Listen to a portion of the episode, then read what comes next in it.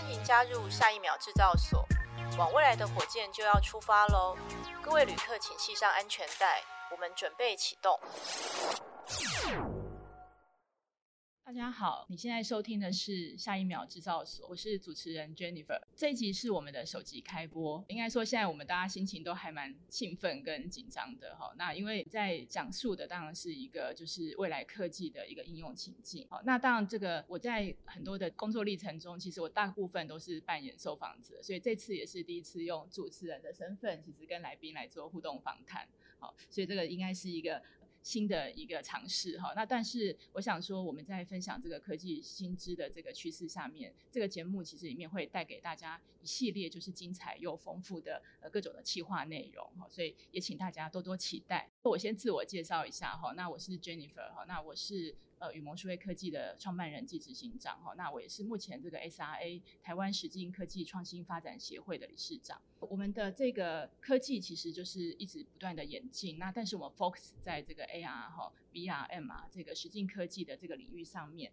那提供各种的解决方案哈。那目前其实这样的解决方案跟虚实融合的这个服务哈，其实越来越能够密切的、紧密的去做结合哈。那目前当然大家也在这个报章杂志上看到非常多这个元宇宙相关的这个议题哈。那包含这个呃，刚才讲到这个 SR 的虚实融合哈，跟这样子元宇宙甚至虚拟实境的整个情境哈体验，这个都是。呃，我们节目的守备范围哈，那当然这个不止这样的科技哈，下一秒制造所本身呢，其实就会把这个科技新知啊，和资讯话题，还有各个领域的这个专家达人哈，就是其实一起邀请到节目来，我们来做跨界交流。那所有下一秒呢，未来哈会发生的各种的新鲜事哈，都可能在下一秒制造所会发生哈。那所以呃，这个下一秒制造所的这个节目呢，我们就让大家知道这个科技有多好玩哈，那和我们的生活有多接近。那也希望大。家就是轻松的听哈，那我们轻松的聊哈，就让大家认识这个新知哈，甚至有更多的发想的这个可能。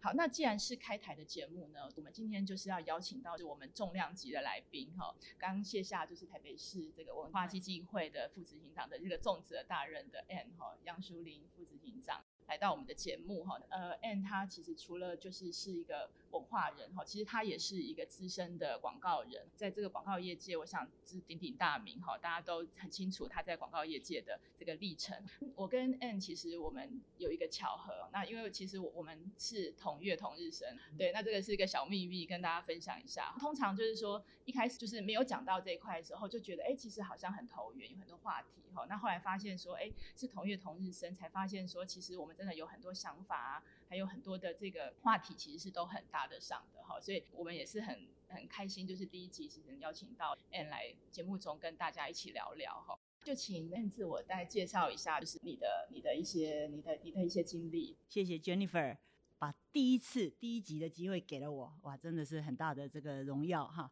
我是广告界都叫我 Ann 杨，到了艺文界呢，大家都叫我淑玲姐。所以叫什么都可以了，叫淑玲妈也可以了。我在大学的时候因为学心理学，所以就因缘际会，我从消费者心理切入了广告行销的这个领域啊。所以我在广告界就是从做 research 消费者研究，到做企划，再到做业务，一路就做到管理职，从一家公司到变成集团。所以在广告界大概三十几年，然后也是在二零一五年的年底，我觉得哎呀，广告。这个变化也是很大，然后我学习也是无穷尽的哈，然后非常的精彩，但是也实在是很累，每天都拼着命在追赶，所以觉得哎，我的人生每天都在朝目标前进，要不要转换一下比较柔性的方式哈？所以就想说我要从事公益啊，所以一下来就有一些公益团体有找我，就也蛮巧合的，有因缘际会啦，就柯市长透过他的幕僚找到我，进入了这个艺文界，到台北市文化基金会。担任副执行长，跨入了艺文里面，包括视觉艺术、表演艺术、电影、文创、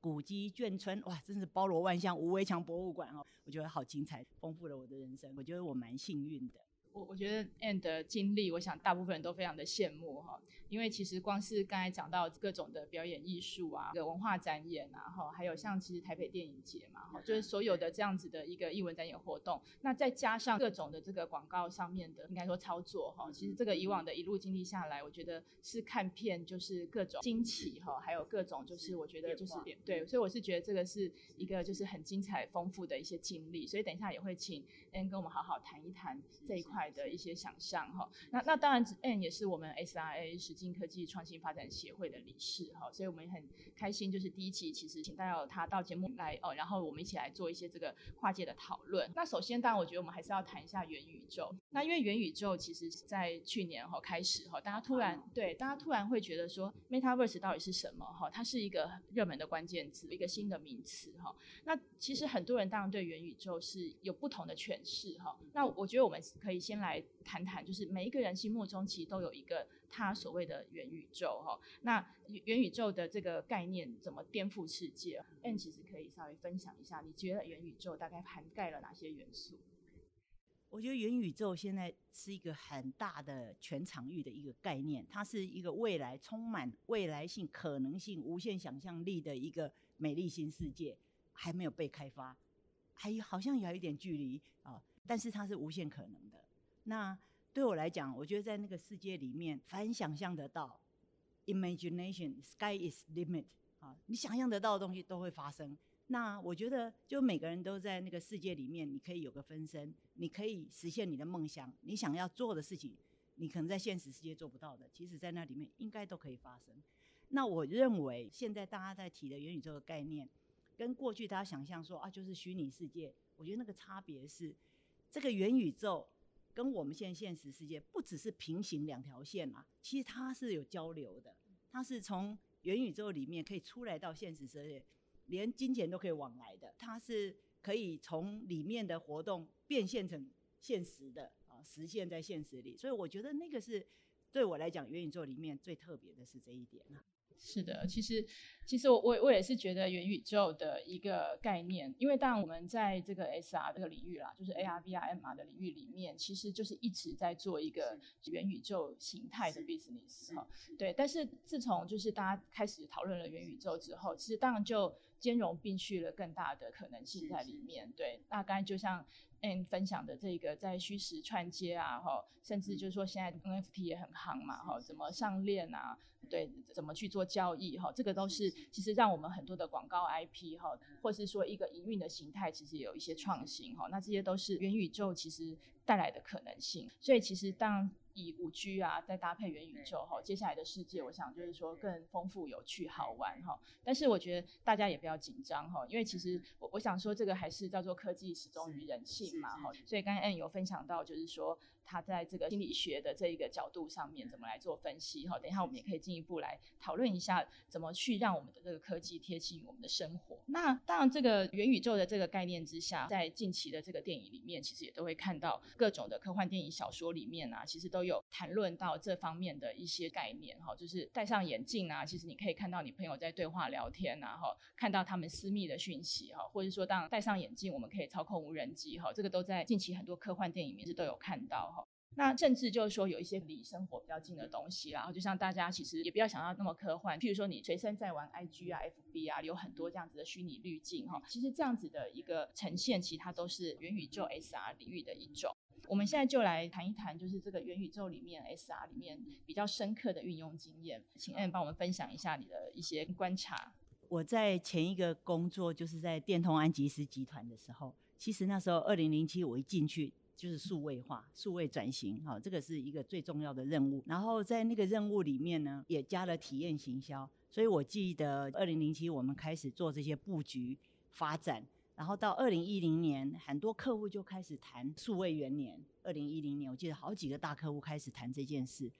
然后我们就要利用科技还有数位，让体验行销能够做得更更更精彩、更生动。那我们那时候就帮几个大客户，包括什么海尼根啊、Seven Eleven 啊，哈，那个 Open 奖的，我记得 Open 奖那个那个活动是蛮精彩，在西门町。那可能那时候二零一零年，可能因为手机还没有那么的智慧手机没有那么的普遍，好，所以我们利用的都是户外媒体，可能是大型的户外的看板，好，或者是公车亭，好，所以就会有很多的 AR 的这个实践，哈，你可以在那边挥挥手，跟这个 Open 讲跳舞什么，那这个都是一种品牌的体验，加深品牌的印象，哦，这个是在当时二零一一年就开始了，那现在应用我觉得是无所不在，哎，我真的感觉是无所不在，尤其我认为这几年 XR 的运用，可能第一个我觉得是商场 Commerce 啊，商业方面。因为就是说你要购物啦，这些的需求，那你可能自穿啦哈，不管是衣服的搭配啦、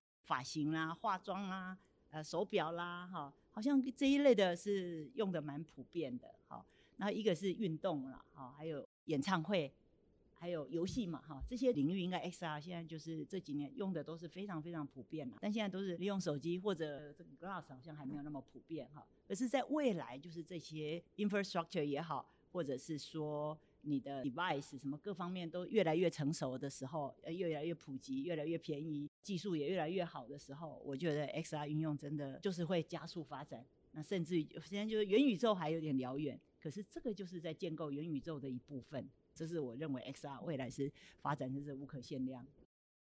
其实刚才讲到很多历史的痕迹了哈，因为当然就是二零一零，想来也不是太久了，大概十年前哈，其实就开始 AR 这个运用哦，其实在呃很多广告界开始发展，的确就是把数位广告其实又带到了一个体验体感的形式上面哈。那当然现在更多元的运用其实都在不断的发生哈。那当然我觉得现在的整个科技的速度，还有就是我们所谓的广告的这个发生哈，其实。结合越来越密切，那速度也越来越快哈，所以这个当然就是我们所谓的一步一步的运用科技嘛，哈，就是从传统的广告一直到数位，还有现在就是这样子的多感的一个体验形式。但我们还是要创造是一个好的广告价值嘛，哈，那就是以现在四十年广告领域的经验上面，可不可以帮我们分享一下，就是你觉得好的一个广告的要素大概是什么？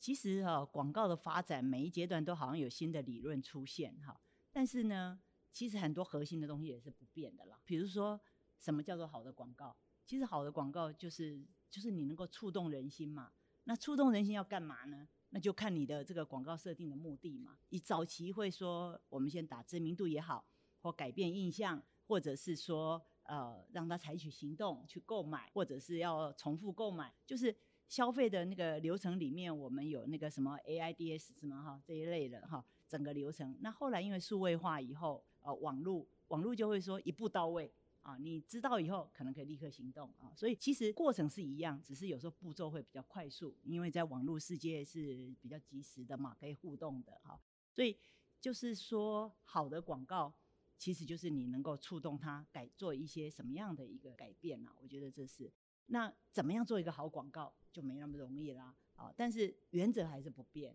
就是我们常说从以前开始被训练就是五个 W，首先。你广告不是打散弹呐，你一定说你是对谁在说话，好，所以你的 TA 你的认识对他的了解，那我觉得数位化以后对 TA 的认识已经超越我们传统说你是男性、女性、年龄层、地区别、职业别，不会只有这样子，好，因为在数位时代里面，凡走过必留下痕迹，你的行为、你阅读什么、你对什么感兴趣，通通都有，所以也就是说那个广告的投递百分之五十不会丢到水里。你可以更精准的行销哈，所以这是广告的这个演变，所以会变得更有效的广告。那所以就是我说，呃，好的广告原则不变，但是呢，因为这些平台，因为网络，因为媒体的改变，就变得有点不一样，你的操作就不一样。这样听起来，就是在这样子科技的进展下，一个广告好的成功要素其实还是雷同的，只是说现在传播的管道，还有比如说收集资讯的这个部分。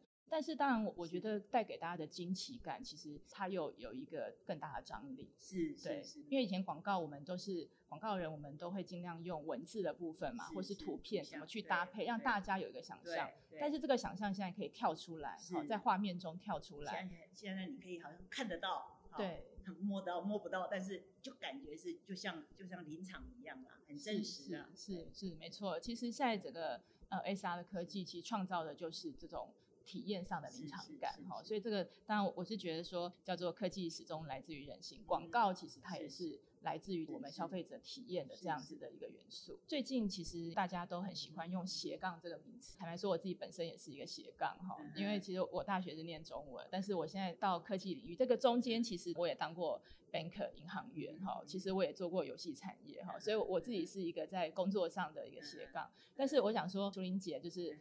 是不遑多让哈，因为其实你也是从心理跨界到广告哈，再跨界到文化领域哈，所以也是我非常敬佩的一个部分哈。那那当然，我觉得在这个台北市文基会的这个副执行长的角色中，也塑造了新的一个样貌，就是文化人的这个这个样貌哈。那想要询问一下 N，就是说这个两个角色的转换，你觉得你的呃心路历程，或是它的一个不同的特点在哪边？广告人，因为他毕竟广告行销，我们都有服务客户嘛，对不对？厂商、品牌，哈，他们都是有一个目的性嘛，就是我不管是要，我说最后最终都是要销售啦，没有销售什么都不要讲，所以都有 KPI，其实是一个商业活动，好，那企业界追求的就是一个最有 end result 嘛，所以我觉得在广告界就步骤很快，那个动作要很快，速度很快，哈。然后压力很大，KPI 这些。那到文化界，因为毕竟我们呃文化基金会它是一个半官方的单位，我们有很多公共性任务，我们是要服务公众，服务艺术家，服务创作者，服务民众，还要服务地区。好像我们吴伟强博物馆哈，我们要做很多串联，所以它不是只是一个商业的一个目的，当然就还有内容，因为很不一样嘛。所以我觉得对我来讲就是放慢速度。心境也会转变一下，所以应该这几年比较有气质一点吧？有没有比较和颜悦色一点？要不然以前嘣嘣嘣嘣嘣。其实我觉得文化的东西，我觉得是一个底层啦，哈，文化底蕴。在文基会，大家都很羡慕 Ann，就是常常看到他的分享，都是在前往看表演啊、看展的这个路上，哈。这个部分当然就是一样，我想忙碌其实还是有忙碌的层次，只是说他的那个整个。氛围哈，其实我觉得是非常非常能够去疗愈人心的这一块了哈。那其实其实不管讲到这个广告的刺激啊，它的效应哈，或者讲到这个文化沉浸式体验上面带给人们这种疗愈的这样子的一个一个性质哈，共同的部分其实目前都是慢慢跟这个体验行销哈、体验科技其实接轨。好，在这样子的一个以文化的相关的这个体验啊，或是说它现在结合互动科技，那 Ann 这边有没有什么新的观察？其实就是说，我从广告界跨入这个艺文界，好，刚刚我讲的是说改变的地方，不变的是大家都在数位化的追求，没有人想要落伍嘛。艺术界、艺文界也是一样，数位化是有很多很多的面向。那如果比较简单来讲，就是说，比如说在各场馆，比如我们当代馆也好，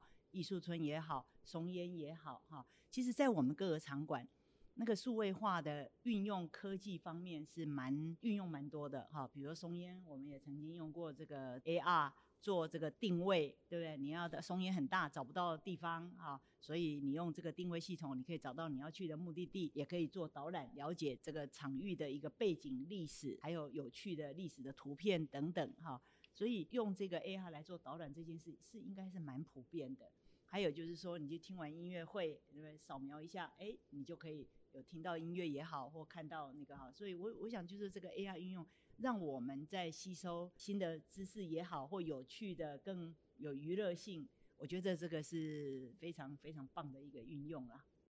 也是呼应到我们刚才一直讲的科技跟这个应该说人性或是生活的结合，对，那怎么样让我们的生活更便利嘛？哈，所以其实每一个看展的当下，其实。发现一些惊喜哈，或者是说，其实在整个导览的体验上面，它有更多元、多层次、丰富感官的呈现哈。那这个都是呃，目前其实已经在很多场馆哈，还有很多艺文表演的内容中发生的哈。那当然，我们希望它变成是一个习惯性，对。那因为现在大家都还是把它当做是一种比较像是特别的活动哈。那慢慢就是说，哎，你会很习惯这个东西是一个基本的服务好，让你其实拿起手机，可能其实就可以看到节节目单。好，那甚至就是说，有一些呃，我们想要看到的一些表演者哈，他其实也可以在这个场域结合手机的这个呈现哈，其实让我们看到他的一些在线哈。所以这块我们常有时候也叫一种虚拟导览员，它可以慢慢就是变成是一种，哎，大家很习惯这样子的导览机制，其实存在在我们的这个呃就是体验的这个过程中哈。那那但我觉得我们那个正大司徒达贤图书馆，因为这这两年这几年才开幕的嘛，我觉得他做得很好哎、欸，就是你一进去，你就可以用手机，你就可以知道说这个图书馆里面所有有什么东西的一个整体介绍，然后他书的典藏的状况，还有就是说里面的展览，你也可以自己就是。可以听到导览，还有教学，我就觉得他蛮全方位在运用这个 AR 的这个科技的。当然，这个案例我也可以稍微分享一下哈。那因为其实当初的一些整个设计的讨论，团队其实给予还蛮多的互相的讨论，然后还有技术上的支持，所以其实。呃，一个图书馆又让大家有一个新的面貌哈。那尤其是达贤，它有一个非常好的 infrastructure，因为它有一个全台最美图书馆的这个部分哈，所以其实也很欢迎听众，其实有空，其实我觉得可以去正大走访哈。那甚至就是去达贤图书馆里面。它其实应该是可以申请哈，你可以去申请。那校友可以申请哈，那一般就是大家可以去看一下它的外观哈，因为其实它的外观对就非常的美。那它里面图书馆里面的结构就是更是很漂亮，它有一个鸟瞰的一个一个视角哈，就是说一个仰角然后去看。那其实那个部分的 AR 效果就把它每一个书区的层次都呈现出来，所以你要查找书籍，其实你可以一目了然哈。对，那这个都是 AR 结合的一个效果哈。那它目前其实也新增了一些新的功能，包含你可以就是在每一个楼层中，其实有一个导航的模式哈，透过 AR 的导航来呃体验这样子一个就是很享受每个图书资讯的这样子的结合。对，那刚才就有讲说，因为它里面还有创客空间，所以它有所谓的这些动捕的技术啊，哈，还有一些 VR 的设备。好，那不知道操作就拿 AR 一扫，哈，你就知道怎么操作。好，所以这个都是里面有很多就是很丰富的这样子的一个体验形态哈。建造好以后，就是说建构好以后，还是可以不断的，因为技术的那个又不断的增加丰富它的内容。那我好久没去了。对，改天我们可以就是 安排大家一起约去。对对，当然因为我我自己是政大毕业嘛，哈，那所以我们都是啊，对对，我们都是政大毕业。那那所以正大那边其实它有很多这个人文特色的风景哈，猫空哈等等的，好，所以它很适合去走访。那加上有这样子的特色图书馆，又结合了科技哈，对，那所以这个科技，我想说大家就更容易去认识图书馆，甚至就刚才这个 Ann 讲的，就是说，哎，一个实体建物盖好之后，大家好像感觉。变化性不大哈，日后的变化性哈，那现在透过新的科技 AR 去叠合之后，它其实有更多的这个故事的说法啊，在里面就可以去呈现哈，所以一个馆它会自己有自己的感情啊，自己有自己的 motion 哈等等的。哦，那每次去都不一样啊。是是是，多去几次。对，所以我们就在就是又想要探讨一个还蛮有趣的话题，就是说。我们在讲说，S R 常常就是要扮演这个说故事的角色哈，不管刚才讲的一个文化性质的展览啊，哈，或是这样子的一个实体的建物啊，不管它是一个像松烟的一个展馆哈，或者像这个图书馆或博物馆等等的哈，因为这个吴强博物馆也是这几年台北市政府非常大力在推动的哈，所以所以所以这个生活已经植入到周遭的这个环境里面，不再是只是在一个固定的场所里面哈，那。那所以里面其实它都要有丰富的故事才能打动人心。我想说这个就是很跨界的结合，但是它呢就连成了一个脉络，它要有这个广告的打动性的素材，好，那要有这个所谓的这个科技的运用，好，那那当然就是要有故事性在里面，那就是所谓就是说到底有没有真的打动人心的这个的这个有没有把这个故事说好的这个部分，其实当然就相当的重要了，哈，对，那这个部分就是发挥在很多的场馆里面，那那有没有什么就关于这个？其实我我觉得哈，故事本身。就是 content is king 嘛，对不对？好，所以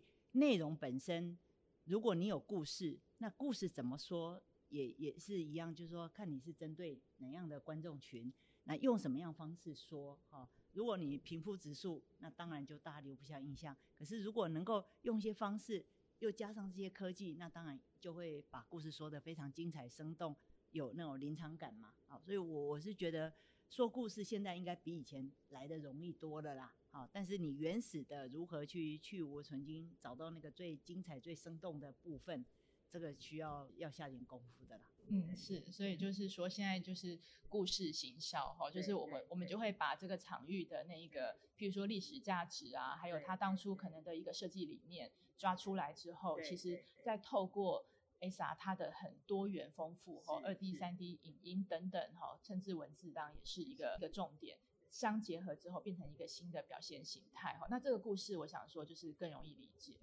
对，其实我觉得哈，就是因为故事是很多，比如说你讲松烟，因为你讲这个故事可以从很多面向，你可以讲从历史的角度，你从经济的角度，你可以从在那里面做工的很多的这个女工的生活，好，那个切入当时台湾的生活状态，所以它有很故事有很多的切入点。所以我说说故事，你很难说怎么样说得好，而是说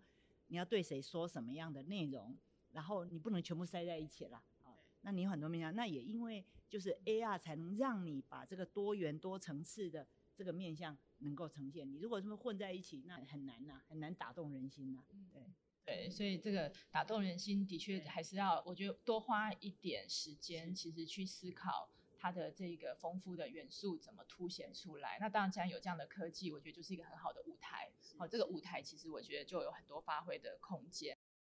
好，那因为我们是下一秒制造所嘛，所以我们一定要制造一下那个下一秒的 可能在哪里哈。所以，我们接下来就是在节目里面来玩一个小游戏哈。我们就来请那个 Ann 来帮我们抽个牌哈。那我们这边呃有所谓的主持啊哈，然后呢形容词、副词啊哈，还有所谓的动词跟名词哈。那这个每一个名词组合起来，其实就会有是一个很有趣的概念哈。所以我们来玩一下这个抽牌游戏。好，好，那我们就请 Ann 来。抽取一下这个，好，这个好。首先，我们先抽主词，哈主词是我，我哦，好好。那再来就是呃，形容词跟副词，自由的哦，自由。我们是水瓶座，其实我们都很喜都很喜欢自由，海阔天空。察觉，好，察觉，好，这个在生活中的观察，我想。念心理系的一定是很会观察 城市，哎，我觉得这个好像是为我设定的。好的，好，那我们请 Ann 针对这几个我自由的察觉城市，其实来帮我们 create 一个下一秒制造所的一个可能性。觉得好好适合我现在心境，因为我刚离开职场，所以我非常的自由。然后 COVID-19 这个两年被限制在。好像旅游比较不自由一点哈，所以我觉得现在又解放了，我觉得真是太符合今天的心境了哈。那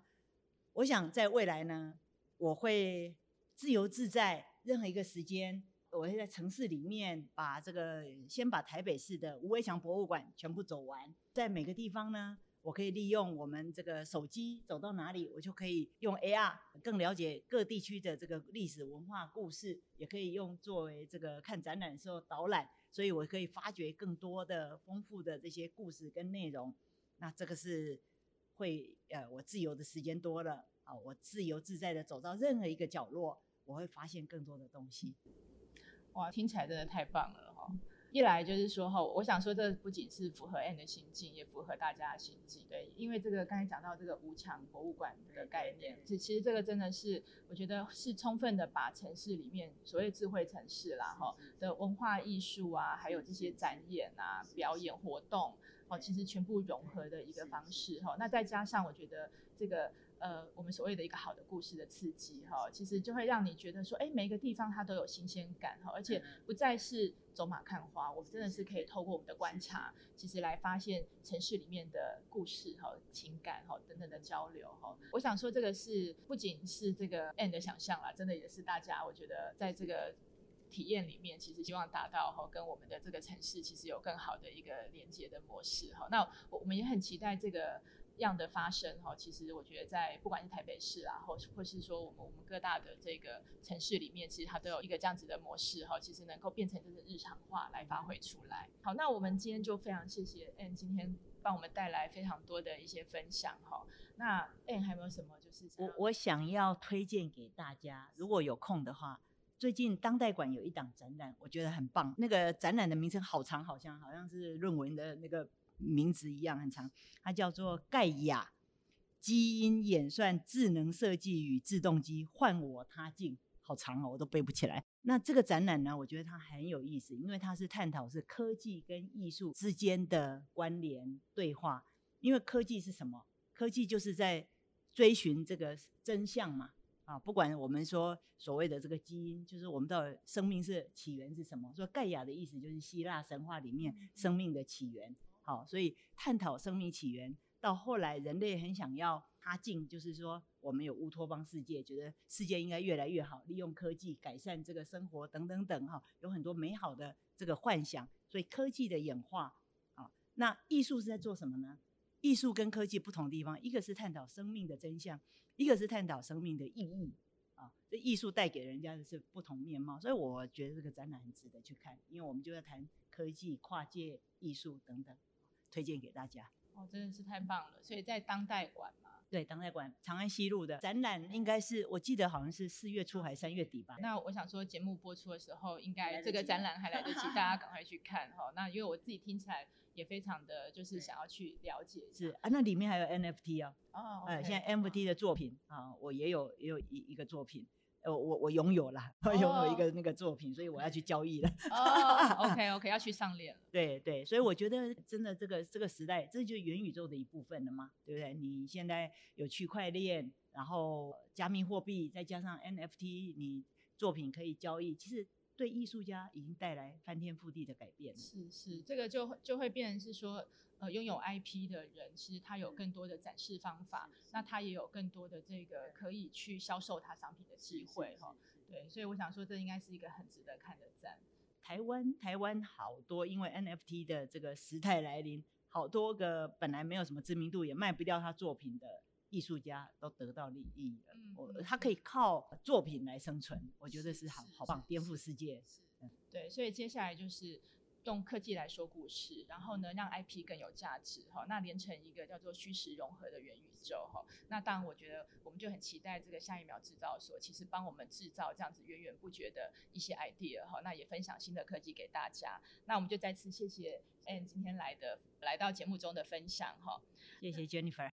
节目中刚才聊到 AR、VR 这些运用，那可谓真真实实的都是这一秒，还有下一秒，其实持续在进行的。那更多的领域，其实目前都在跟 SR 的领域来发生关系。那我们也预告一下哈，就是我们下一集的来宾，其实是要来讲讲，就是大家现在目前其实呃在台北也非常时尚、非常潮的一个沉浸式的一个展览形态。那也非常谢谢大家收听下一秒制造所，更多资讯请关注你今天 AR 了没，也欢迎加入我们 SRA 台湾实境科技创新发展协会，让你可以走在科技的最前线。那我是主持人 Jennifer，我们下一个 N 秒见，谢谢，谢谢，拜拜，谢谢 Jennifer。